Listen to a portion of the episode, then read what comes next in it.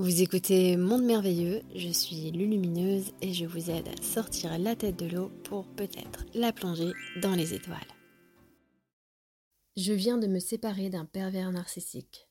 Nous avons deux filles en bas âge, donc pas moyen de couper les ponts.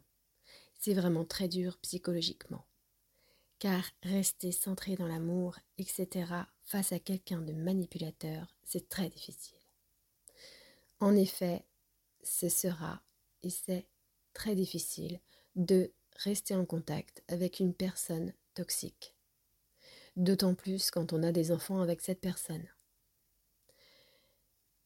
Mais il faut reprendre l'histoire du début. Nous avons été attirés par cette personne parce que nous avions des choses à vivre et avant tout des choses à comprendre de cette expérience. Du fruit de cette expérience sont nés parfois un ou plusieurs enfants. Ce sont les conséquences de l'expérience. Dans l'univers, il y a la grande loi de causalité, la loi de cause à effet. Dans ce que vous avez créé, il y a ce que vous avez généré. Il y a tous les effets.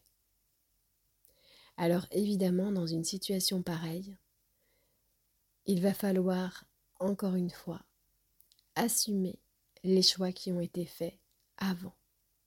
Mais vous êtes aujourd'hui une nouvelle personne. Vous allez faire différents choix et vous allez faire au mieux pour vos enfants.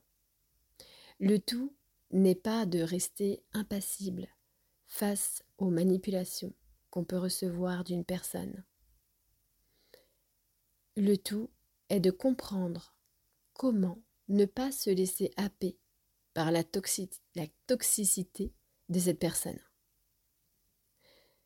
Les enfants devront être protégés un maximum, avertis aussi, mais sans pour autant pervertir leur vision, sans pour autant leur retirer leur droit d'aimer leurs parents. C'est une question très épineuse et c'est très délicat. Rester centré dans l'amour, ça ne veut pas dire regarder des films à l'eau de rose et voir sa vie ainsi. Rester centré dans l'amour, c'est avant tout regarder les choses autour de soi. Être capable d'observer les choses d'un point de vue centré.